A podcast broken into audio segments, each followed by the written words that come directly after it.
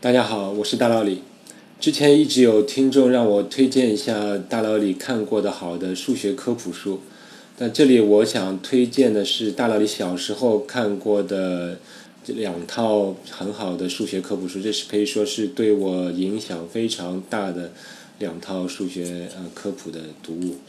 第一本书叫《趣味数学三百题》，它是一九八一年由中国少年儿童出版社出版的。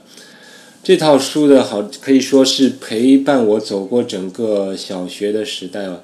这套书里面，呃，顾名思义啊，它里面就是一共有三百道呃数学的趣味题。其实，如果你翻翻这些趣味题的话，你会发现，其实现在的这个奥数小学奥数培训的题目，其实都是都逃不开这三百道题的变化了。而当初我记得我刚拿到这本书是时候还很小，当然有很多时候大很多题我看不懂，但好在我可以不断的反复把这本书拿出来吧。反正小学感觉时间还是很空的，时间寒暑假时有时候觉得时间很慢，那就有有事没事就把这本书拿出来随便翻几道题，看看以前不会的题再拿出来做做看。反正这书后也有答案了，真的你要偷懒的话，你也可以看答案。反正经过整个小学阶段，差不多这本书也就被我翻得非常非常烂了，我可以可以这么说。所以这三百道题，我其实也许到现在还还有很多题还是做不出，但是我知道那时候它陪伴了我很多小学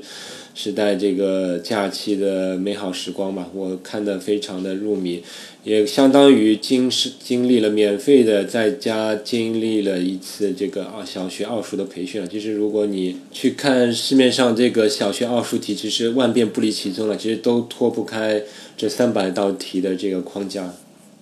那第二本书其实是一套书，这一套书一共是六本，它名称分别是《偶然中的必然概率的故事》《抽象中的形象》。图形的故事，未知中的已知方程的故事，无限中的有限，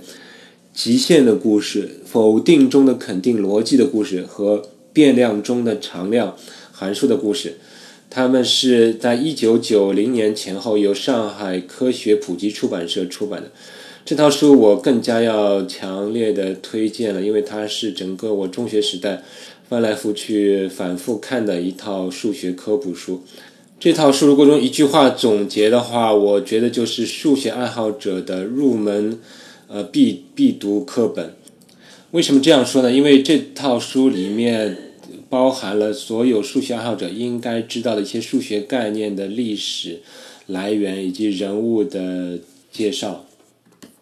呃，偶然中的必然是讲概率的，就。这当中当然要提到这概率论是如何产生的。其实它刚刚产生的时候是跟这个当赌博非常有关系的。而抽象中的形象，这个图形的故事就当然提到了图论的问题，什么一笔画问题、哥尼斯堡七桥问题、四色定理等等，这些东西都是爱好者必须，我觉得是必须要知道的一些概念。而未知中的已知方程的故事，当然就会介绍，比如说一元二次方程、一元三次方程的求根公式。是怎么发现？这当中还有一些非常激烈的这个竞争啊，等等。无限中的有限就会提到极限的故事，就当然涉及到，比如说一数的产生，然后这个巴塞尔问题，然后后面这个一元五次方程为什么没有求根公式，等等，包括这个伽罗瓦、阿贝尔的人呃个人经历啊，等等。否定中的肯定逻辑的故事，其中当然会包含如呃康托、戈德尔等人的历史。可以说这套书就是听懂大佬里的这个节目的一个先行读本。如果你去看完这套书，你再来听大佬里的节目的话，你会发现就是它简单多了吧？其实我有时候也情不自禁的认为。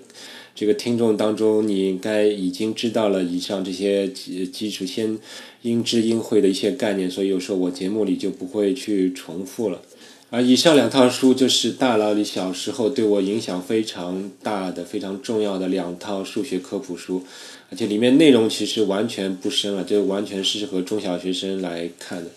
可惜是他们现在都应该都没有再版了，不会有新书了，所以你要看的话，也只能去旧书市场去。淘淘看，